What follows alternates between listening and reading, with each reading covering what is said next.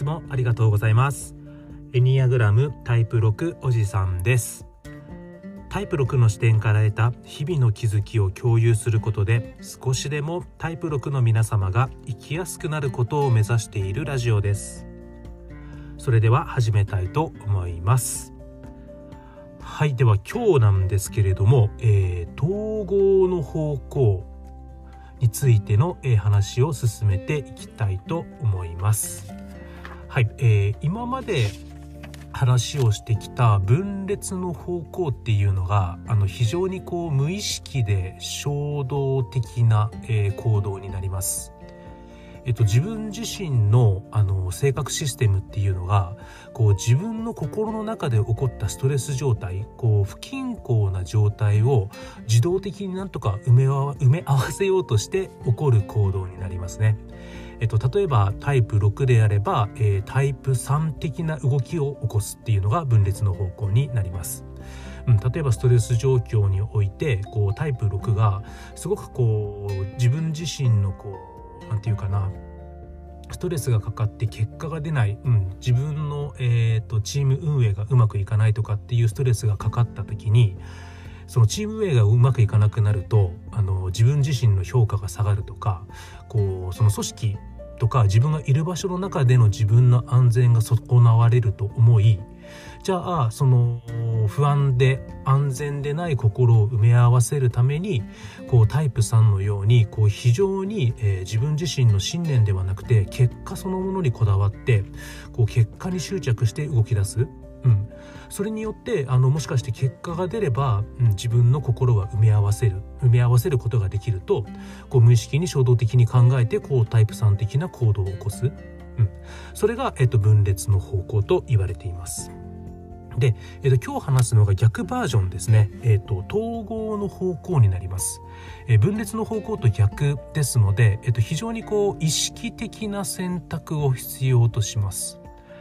えー、例えばタイプ6私タイプ6なんですけれども、えっと、タイプ6がうまくいかなくなるともう無意識的自動的に分裂方向である3の行動を選び出すんですけれども、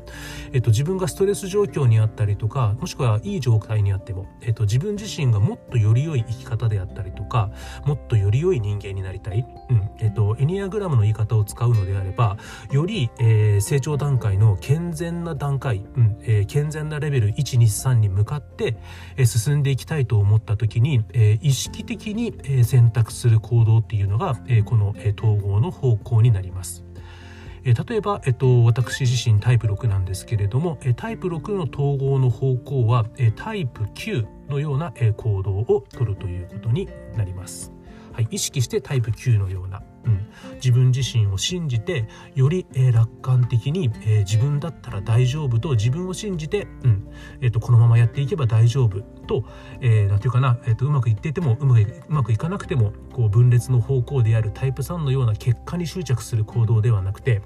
今自分がやっていること今自分自身を信じてうん、今の自分であれば必ず、えっと、自分が自分の安全を確保することができると信じてタイプ9のように落ち着いて冷静により楽観的に、うんえーと、しっかりなんていうかな、えーと、じっくりというかどっしりとした、うんえーと状態でいるということを意識的に選択するというのが統合の方向になります。えせっかくですので、えー、性格タイプタイプ1からタイプ9までの、えー、統合の方向を簡単に述べておきたいんですけれども、えっと、まずタイプ1ですね。はいえっと怒りを持つ批判的なタイプ1が、えー、健全なタイプ7のようにもっと自由で喜びに満ちる行動をとるといいそうです。意識的に、え健全なタイプ7のように、えもっと自由で、え喜びに満ちた、え行動を選択していくっていうことになりますね。はい、えー、タイプ2です。えー、プライドがあり自己欺瞞的なタイプ2が、えー、健全なタイプ4のように、えー、もっと自分自身をケアして、え自分自身の感情に自覚的になるという行動を起こすのが起こすのが、え統合の方向に進んでいくということです。えっと前半の各タイプのねあのタイプ2であれば例えばこうプライドがあり自己欺瞞的なタイプ2ってすごくこう ちょっとマイナスな言葉を使ってるんですけれども、えっと、これあの本に書いてあるのをまんま読んでますので、えっと、ちょっとお腹うってなるかもしれないんですけどあのそこお許しいただけるとありがたいです。じゃあ次タイプ3ですね。えー、虚栄心が強く欺瞞的なタイプ3がえー、健全なタイプ6のように、えー、もっと人に協力的で忠実になるという行動を起こすと統合の方向に向かう、うん、より、えー、自分がやってることがうまくいきやすくなりより生きやすい、え生き方につながっていく、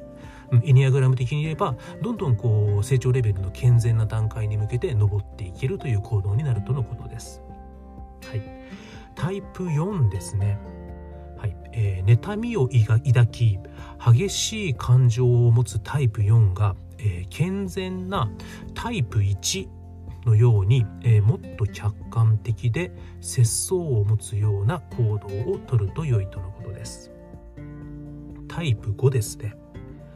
えー、自分一人で溜め込み、えー、クールなタイプ5が健全なタイプ8のように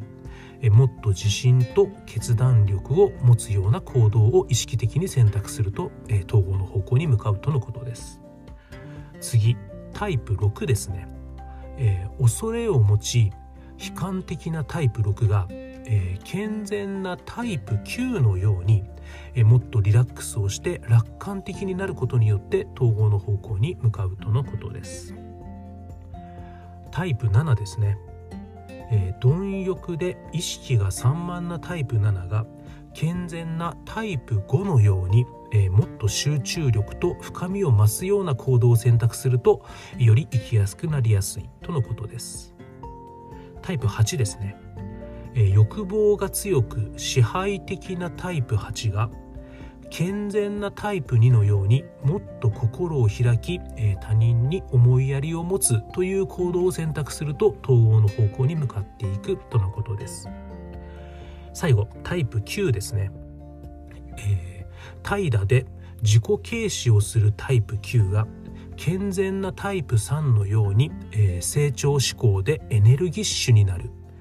うん、そういった、えー、行動を選択すると、えー、タイプ9は統合の方向に向かっていくとのことです。はい、えー、ここまでざっと述べた統合の方向なんですけれども、えー、と分裂の方向とは違い、えー、完全に、えー、と自分自身が意識的に、えー、選択を必要とする行動になります。えー、イメージとしてはもっと自分自身としてしっかり存在したいであったりとか、えー、今までの自分自身の過去であったりとか自分自身が自然と持っている習慣的な考え方とか行動を手放したいと考えたりであったりとかあとは、えーと、自分自身について学んだあらゆる真実、うんえー、自分とはこうだという自分の本質に近いものと共にありたいと思うこと。はいそして、え何を感じ何を見つけようとも、え自分自身が自由で心から生き生きしていきたいと感じる、うん、もっと自分自身がしっかりと存在したい。自分自身の過去や習慣を手放したい。自分自身の本質と共にありたい。そしてえ何を見て何を感じようともえ自分自身がえ自由で心から生き生きと存在したいっていうことを自分自身が意識的に選択する。はい、非常に難しいことではあると思うんですけれども、えー、それが統合の方向であり、えーと、そういったことを人間は選択することができる、うん、まずそれを知ることが非常に大事だなと、えー、自分自身に言いたいなと思っております。そしてそのいきなりその統合の方向を選択して統合の方向に行けるわけでもなくってあのもちろんその無意識的な分裂の方向に向かう、えー、引力という方が強いですのでまずそもそも統合の方向に向かおうと、え、できるかどうかではなくて、え、意識する考えることっていうのが、え、とても大事だと思いますしその統合の方向を選択する過程っていうのがエニアグラムでいうところの、成長レベルの健全な段階であったりとかこう自分自身の本質に近づきより、うん、生きやすくなっていく、え途上にある、うん、そしてその途上にあることをやり続けることによってどんどんこう自分自身に、うん、あの誇りを持てるような生き方になっていけるんだろうなとは思いますので、こう自分自身としても本当にこうタイプ6としてストレス下にある時ほどこう無意識な分裂の方向にあることをまず気づきうん、なんとかこう統合の方向、うん、僕であればタイプ9であるような、えー、自分を信じてリラックスしてより楽観的にどっしりとしている状況を意識的に選択していけるようになりたいなと思っております。ちなみに、えー、この統合の方向なんですけれども、えー、成長段階の、え成長レベル4ですね。なのであの健全な段階と通常の段階の境目、うん、あの言うならば、えっと、通常な段階の一番上がレベル4ですので、えー、もう少しこう時間をかけていけば健全な段階、うん、健全レベルの3にこう心の杭が刺さっていくような状態にある人、うん、通常段階にありながらももしかしたらこう健全段階にいけるんじゃないかという状態の成長レベル4にあるあたりから感じ始めるとのことです。